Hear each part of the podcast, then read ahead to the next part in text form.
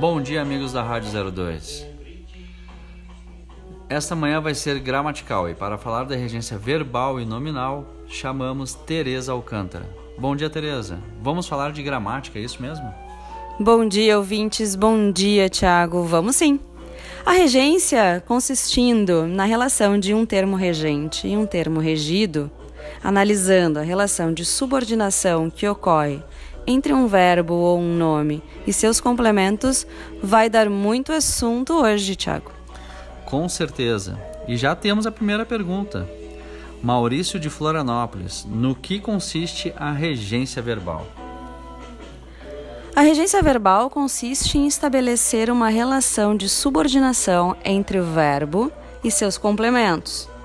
Explicando melhor, pegamos o verbo e analisamos o seu complemento, que pode ser o objeto direto, indireto e os adjuntos adverbiais.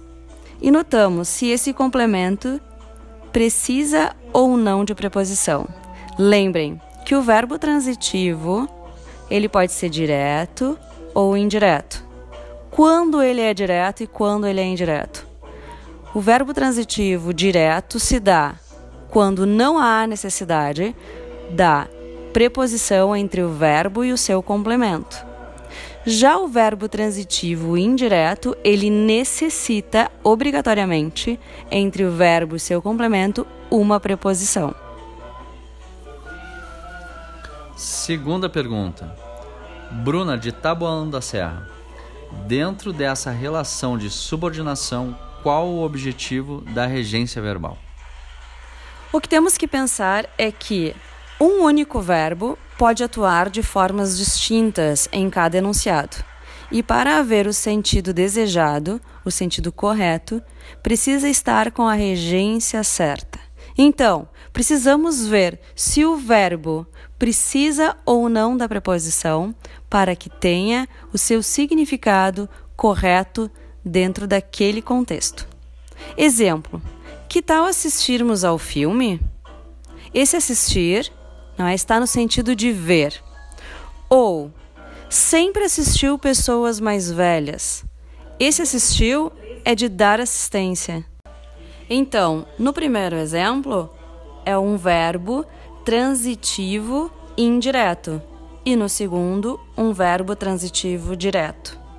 Então, para que não haja ambiguidade, precisamos fazer a regência certa. Tem mais algum exemplo para nós? Sim. A mãe agrada o filho. A mãe agrada ao filho.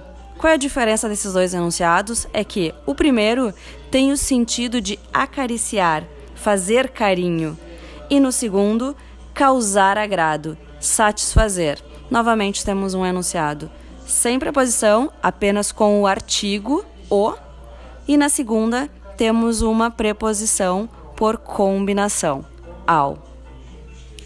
Agora a pergunta é de Martina, lá de Rondim. Qual seria então a função da regência nominal? A regência nominal é aquela entre o nome, não é? E quais as classes gramaticais que podem ser nome, substantivo, adjetivo ou advérbio, e os termos regidos por esse nome. E aqui ressalto mais uma vez a importância das preposições, pois a regência nominal é sempre intermediada por uma preposição.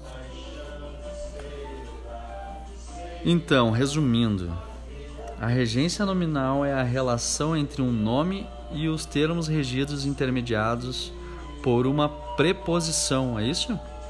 Exatamente.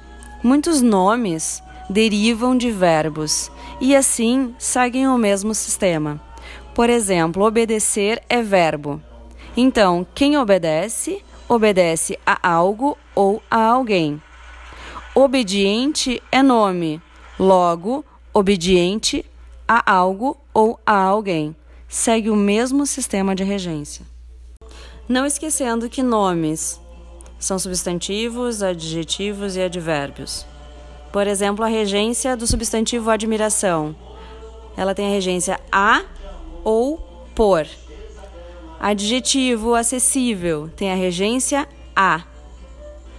Advérbio longe Por exemplo, tem a regência de. E para terminar, Tereza, tem mais algum exemplo? Sim. Vamos terminar então o programa, Tiago, com a palavra amor. Tenha amor a seus filhos. Meu amor pelos animais. O amor para com a pátria.